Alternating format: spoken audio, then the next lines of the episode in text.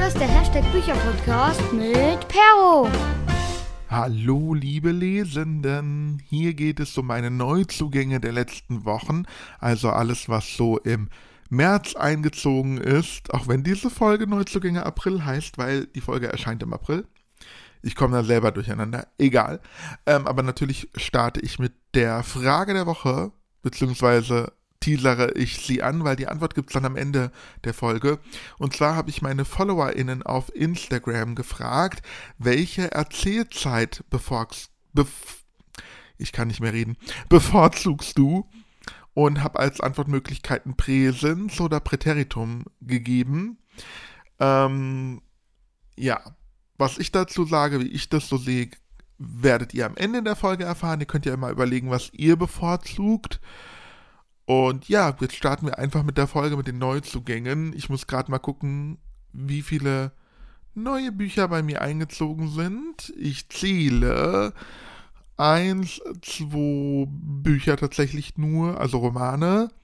Und eins, zwei, drei, vier, fünf, eins, zwei, drei, vier, fünf, sechs, sieben, acht, neun, zehn, elf, zwölf, dreizehn, vierzehn, fünfzehn, sechzehn, siebzehn, achtzehn, neunzehn Manga also 21 Bücher insgesamt. Das ist für meine Verhältnisse mittlerweile ganz okay.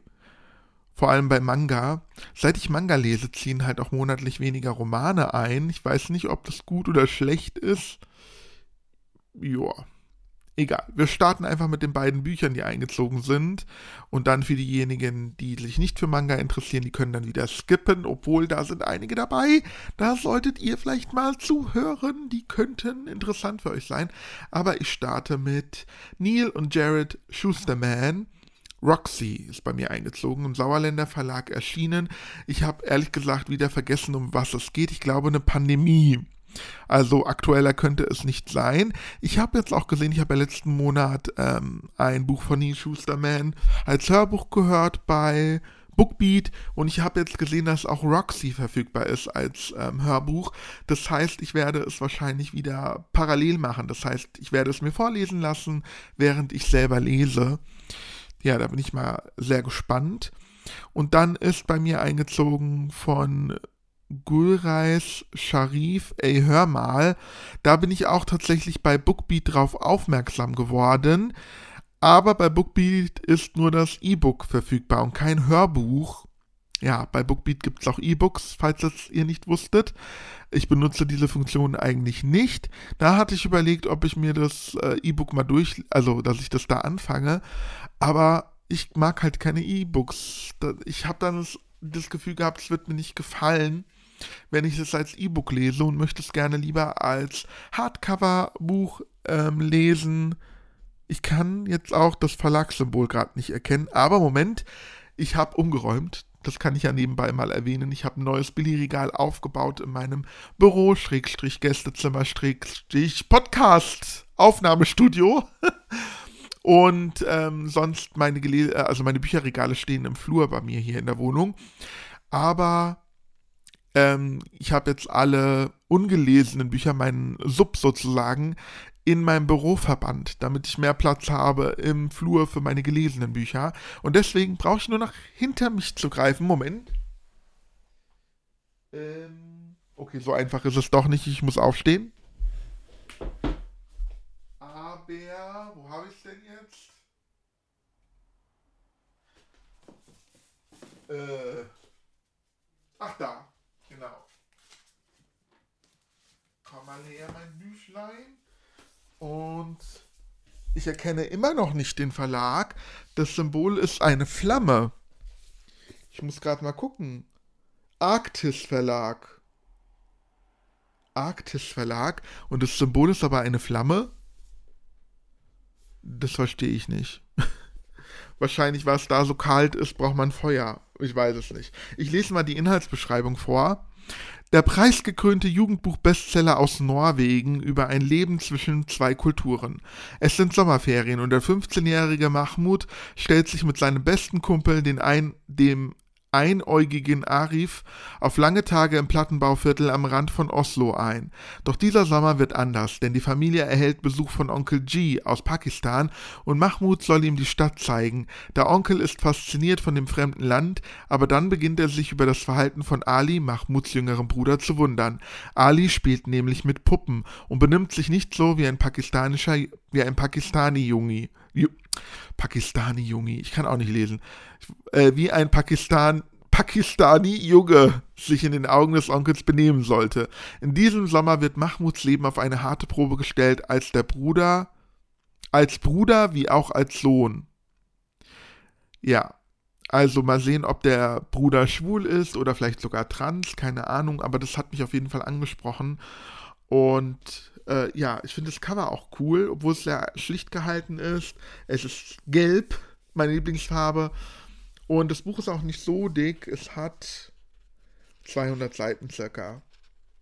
Ja, da freue ich mich wirklich drauf. Ich glaube, ich werde es auch äh, direkt äh, lesen, wenn ich mit meinem jetzigen Buch durch bin, wo ich halt wirklich schon Wochen dran sitze, weil ich bin lesefaul, ehrlich geworden. Also Hörbücher gehen irgendwie momentan besser, außer Manga. Also wenn ich lese, dann eher Manga. Das macht mir momentan mehr Spaß. Und das ist jetzt auch der Übergang zu den neuen Manga, die bei mir eingezogen sind. Und da habe ich als allererstes einen ganz interessanten Manga, auch für diejenigen, die äh, keine Manga-Leser sind. Das wäre jetzt zum Beispiel ein Tipp für euch. Den äh, Tipp habe ich von der lieben... Oh je, habe ich den von Mel bekommen oder von Nani? Oh je. Oder von beiden sogar? Ich bin mir gerade nicht sicher in eine, auf jeden Fall habe ich den Tipp bekommen von einem dieser beiden netten Damen, Mel's Manga World oder nani.st auf Instagram. Und mit beiden hatte ich jeweils eine Folge meines anderen Podcasts, Hashtag Manga Podcast, hört da gerne auch mal rein. Da habe ich nämlich jede, in jeder Folge einen Gast, nicht so wie hier, wo ich alleine quatsche, sondern da rede ich mit wechselnden Gästen. Deswegen erscheint auch nur einmal im Monat eine Folge, dafür aber eine längere Folge. Und genau, da bin ich nicht alleine. Ähm, auf jeden Fall hat mir eine dieser beiden Damen Daisy aus Fukushima empfohlen von Reiko Momochi bei Egmont Manga erschienen. Und ja, der Titel sagt es schon. Da geht es um ein Mädchen anscheinend und ihre Erlebnisse oder ihre ja, oder was halt in Fukushima passiert ist. Ich sag's mal so, also ein bisschen geschichtlich, aber auch dramatisch, stelle ich mir jedenfalls vor. Ich habe es noch nicht gelesen, aber das soll super, super toll sein und ist ein Einzelband. Das heißt, ähm, wenn man dieses Buch durchgelesen hat, hat man die komplette Geschichte. Es ist ein dicker Band allerdings, ein dicker Manga. Es ist nicht so ein dünner, normaler Manga, sondern ähm, ein größeres Format und dicker auf jeden Fall. Aber es ist ein Einzelband, deswegen ja, bestimmt auch was für Leute, die nicht so gerne Manga lesen und oder mal neugierig sind auf Manga. Probiert es ruhig mal aus. Dann ist bei mir eingezogen der zweite Band von Mila Superstar von Shikaku Urano, auch bei Egmont erschienen. Das ist der zweite Deluxe-Band. Der erste hat mir super gut gefallen. Nostalgische Gefühle, Gefühle kommen in mir hoch. Mila Superstar war ja in den 90ern ein einer der ersten Anime, den ich so geguckt habe, über Mila, die gerne Volleyball spielt. Und da geht es aber nicht nur um das Volleyballspielen, sondern um Intrigen und ähm, Drama. Und der erste Band hat mir so gut gefallen, auch wenn das Zeichenstil natürlich sehr altmodisch ist. Aber ich freue mich ungemein auf den zweiten Band. Dann ist bei mir eingezogen A Man and His Cat Band 3 von Umi Sakurai. Bei Manga Kalt erschienen, da geht es um einen älteren Herren, der sich eine Katze zugelegt hat. Ich habe den dritten Band jetzt auch schon gelesen tatsächlich. Den werde ich dann am nächsten Monat vorstellen. Wieder herzzerreißend kann ich dazu nur sagen. Es ist süß, lustig, aber auch wirklich herzzerreißend. Dann ist bei mir der dritte Band von Yu-Gi-Oh! Massiv äh, ähm, eingezogen. Auch Band 2 habe ich gerade erst beendet ähm, von Katsuki Takahashi bei Carlsen erschienen. Und äh, Yu-Gi-Oh! ist auch ein Anime der Anfang der 2000er, vielleicht auch schon Ende der 90er, den ich damals äh, sehr gerne geschaut habe. Und der Manga ist aber ein bisschen anders, muss man sagen. Brutaler, ernsthafter, aber auch ein bisschen surrealer. Und hier geht es um den jungen Yugi, der ein Millenniums-Puzzle um, seinen Hals trägt. Das ist eine, ein, ein 3D-Puzzle als Pyramide und da drin befindet sich der Geist eines alten, ich sag mal Pharao, glaube ich sogar. Und ähm, ja, in jedem Kapitel geht es darum, dass Yugi gegen andere ein Spiel spielt. Das sind wechselnde Spiele. Später soll, also der, im Anime geht es um ein Kartenspiel, Duel Monsters. Da, daher kennt man auch Yu-Gi-Oh! Die Karten gibt es heute noch, die kann man sammeln und tauschen und ähm, gegeneinander spielen, so ähnlich wie bei Pokémon. Aber hier in den ersten zwei Yu-Gi-Oh! Bänden war es auf jeden Fall noch so, dass es wechselnde Spiele sind. Von Schachspielen bis Russisch, Russisch Roulette war alles dabei sozusagen. Und es geht immer ums äh, Überleben sozusagen. Leben, ein Spiel zwischen, nein, ein Spiel um Leben und Tod. Und das ist schon sehr krass. Ich bin mal gespannt, wie es da weitergeht und wann es endlich richtig mit dem Kartenspiel losgeht. Dann ist bei mir einge, ich sage mal dann, ich fange immer an, dann ist bei mir eingezogen, dann ist bei mir eingezogen. Ich bin hier wirklich sehr abwechslungsreich, wie ihr hört. Ähm, Moving Forward, Band 3 und 4 von Nagamu Nanaji ist bei mir eingezogen. Band 1 und 2 habe ich schon gelesen. Und erst dachte ich, diese Geschichte ist ein bisschen schnulzig. Es geht nicht um eine Dreiecksbeziehung, sondern ich glaube sogar um eine Vierecksbeziehung. Es geht um ein Mädchen und drei Jungs und anscheinend sind alle drei in sie verliebt. Und ja, es ist aber nicht so schnulzig. Vor allem der zweite Band hat mich beeindruckt, weil da ähm, Erdbeben in der Region, in der das Ganze spielt, aufgegriffen wurden, die auch wirklich äh, passiert sind historisch und die ähm, Autorin hat das auch so ein bisschen damit verarbeitet. Und das finde ich halt äh, super interessant und hat mich auch wirklich berührt teilweise. Deswegen freue ich mich auch schon auf Band äh, 3 und 4, ehrlich gesagt, und hoffe, dass da auch dieses, dieser historische Aspekt eine Rolle spielt. Als nächstes gibt es ein paar gebrauchte Bücher, die bei mir eingezogen sind. Ein bisschen ramponiert, ramponiert sind die äh, folgenden vier Bände. Und zwar hat eine Arbeitskollegin von mir eine Kiste äh, vor der Tür ihres Nachbarn gefunden, der hat anscheinend Manga aussortiert und da hat sie hm, das abfotografiert und mich gefragt, ob ich die denn haben möchte und ich so, ja, her damit, her damit, her damit. Die sind wirklich teilweise sehr angeschlagen an den Ecken und Kanten, aber sonst nicht schmuddelig oder so. Die sind überhaupt nicht schmuddelig, nicht kein Dreck oder so, sondern eher, dass da irgendwie, als hätten, wären die irgendwo falsch gelagert worden und ja, die Ecken und Kanten sind abgenutzt. Ähm, ja, aber die wirken sogar noch ungelesen, also da sind keine ähm, Leserillen drin, sondern eher so abgenutzte, nicht, noch nicht mal abgenutzte, als wäre das irgendwie beim Transport kaputt gegangen. So sehen die halt aus. Es sind vier Bände und alles die ersten Bände von Reihen, glaube ich, die mich teilweise schon vorher interessiert haben und dadurch kann ich jetzt einen Einblick gewinnen. Da ist als allererstes Spy Family im Kase Verlag erschienen äh, von Tatsuya Endo, Band 1. Ich weiß ehrlich gesagt nicht, um was es geht, aber ich habe die Manga schon oft gesehen. Es gibt mehrere Bände jetzt schon davon. Ein weiterer sehr beliebter Manga ist Dr. Stone. Habe ich auch schon viel davon gehört und gesehen. Ich weiß ehrlich gesagt aber auch nicht, um was es geht. Ich glaube, das ist so ein bisschen Mr. Äh, nee, wie heißt das? Dr. Jekyll und Mr. Hyde, so in der Art. Aber das ist nur eine Vermutung. Ich kann mich jetzt auch nicht mehr so genau erinnern. Die Story ist von Riichiro Inagaki und ähm, die Zeichnungen von Boichi. Da steht kein Nachname dabei äh, bei Carlsen erschienen.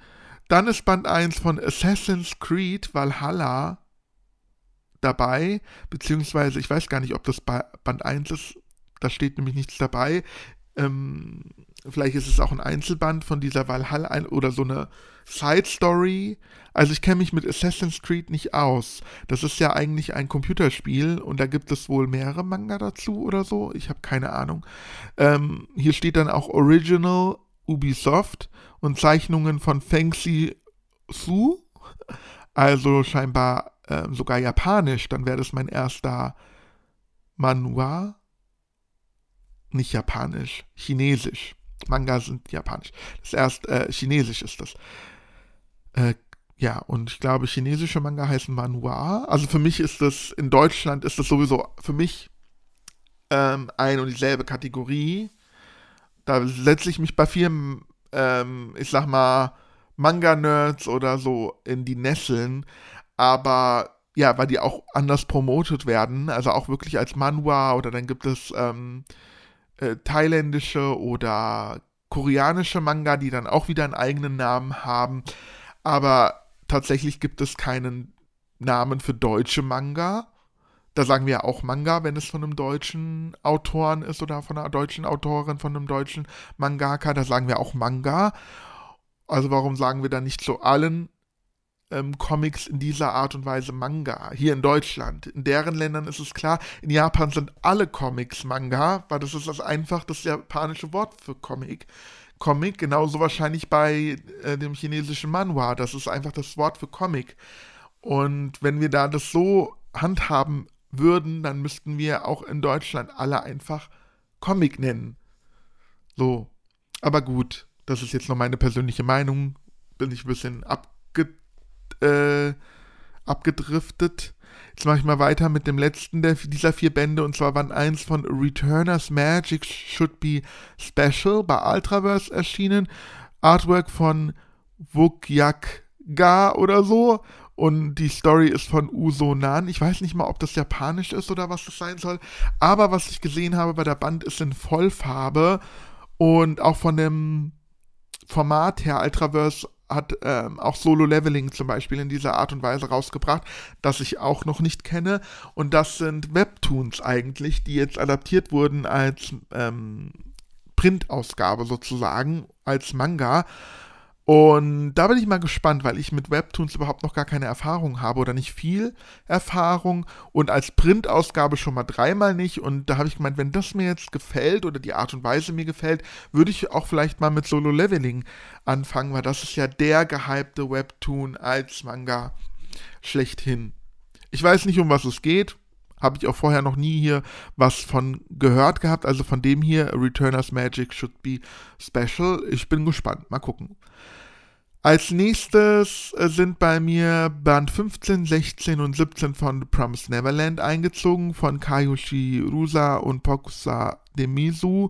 Posuka Demisu, ich habe keine Ahnung, wie man die Namen ausspricht. Ähm, ja, und die Reihe liebe ich ja sehr. Und die Reihe hat 20 Bände, die ja Band 15 bis 17 jetzt bei mir eingezogen, die muss ich jetzt noch lesen und dann fehlen mir nur noch drei Bände, also insgesamt noch sechs Bände, die ich lesen muss oder will, möchte, ganz dringend sogar und dann ist die Reihe vorbei und dann werde ich ähm, in meinem Lesemonat auch vollständig berichten, um was es da geht. Ich bin auch am überlegen, ob ich vielleicht eine eigene Folge dazu mache, obwohl es ein Manga ist und viele sich für Manga nicht so interessieren. Jetzt würden vielleicht einige sagen, dann mach es doch beim Hashtag Manga Podcast. Wenn ich da einen Interviewpartner finde, mache ich das vielleicht auch da. Ähm, aber äh, ich mache eigentlich beim Hashtag Manga Podcast keine Folgen, in denen ich alleine spreche.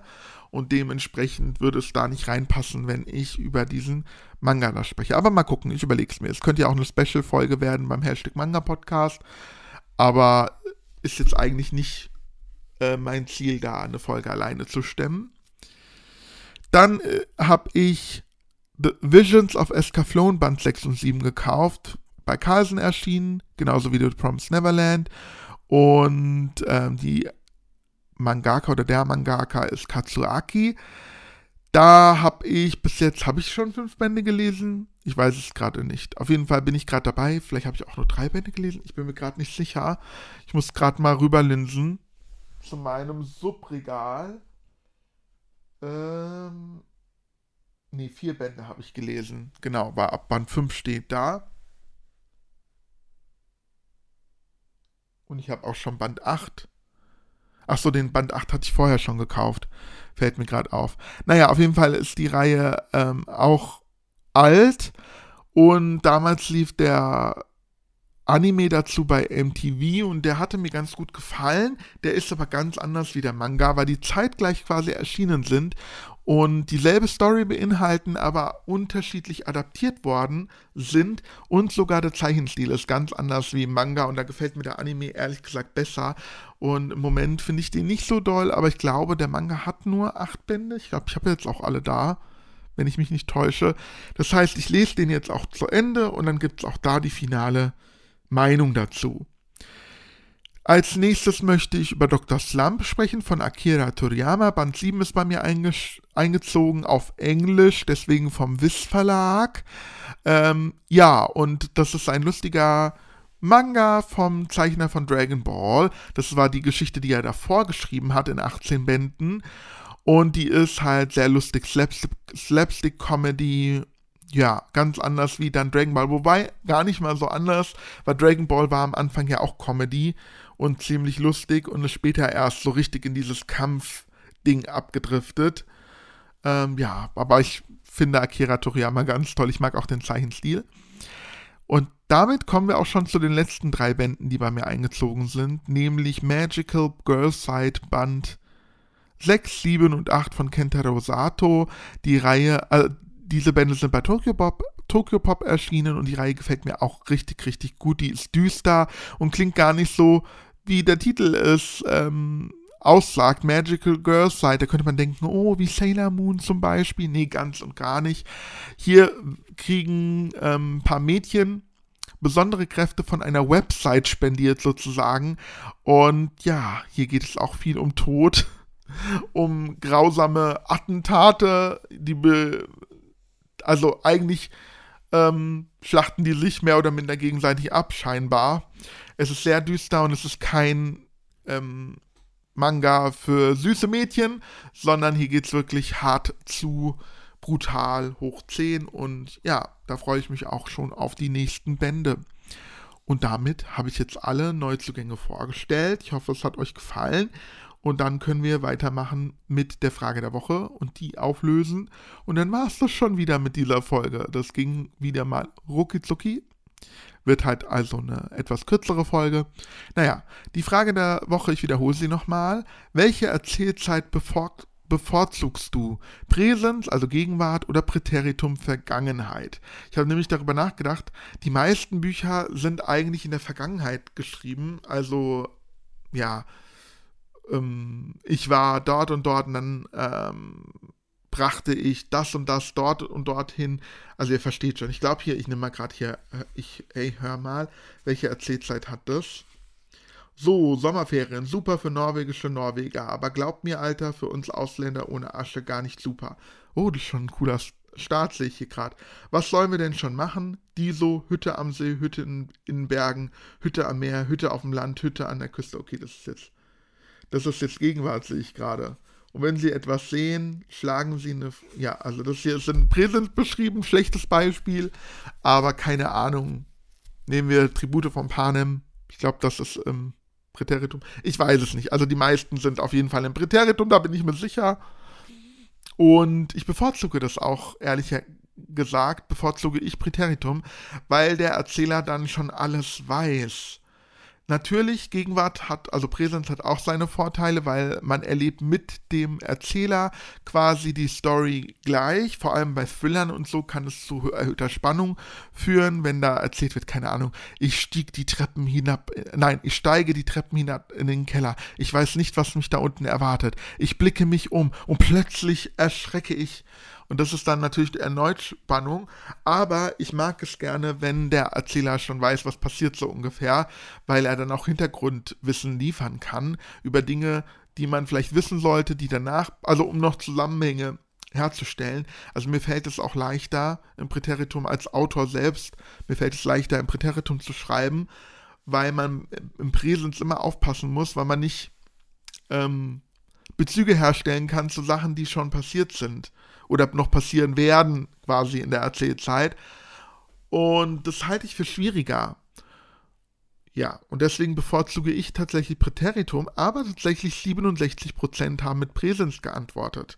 67, also mehr als die Hälfte bevorzugt Präsens, was ich wirklich erstaunlich finde, weil, ja, da muss man halt sehen, wie sich die Handlung weiterentwickelt, ohne dass man irgendwie Bezüge hat zu Geschehnissen. Also ich hoffe, ich kann mich konkret ausdrücken, was ihr wisst, was ich meine. Also keine Ahnung. Ähm, sonst kann man, wenn man erzählt, sagen, ja, das und das ist äh, passiert und wie das dazu kam, werde ich im Folgenden genauer berichten. Also da kann man irgendwie anders Spannung aufbauen, als wenn man in der Gegenwart schreibt und gar nicht irgendwie was vorgreifen kann. Ich hoffe, ich habe das jetzt einigermaßen plausibel erklärt. Damit schließe ich diese Folge ab. Ich hoffe, ihr hattet Spaß dabei und schaltet auch nächste Woche wieder ein. Ich kann euch leider noch nicht sagen, um was es da gehen wird, weil ich es selber noch nicht weiß. Ich werde mir irgendwas ausdenken. Und äh, bis dahin wünsche ich euch eine wunderbare Woche. Bleibt gesund. Bis dann. Bye, bye.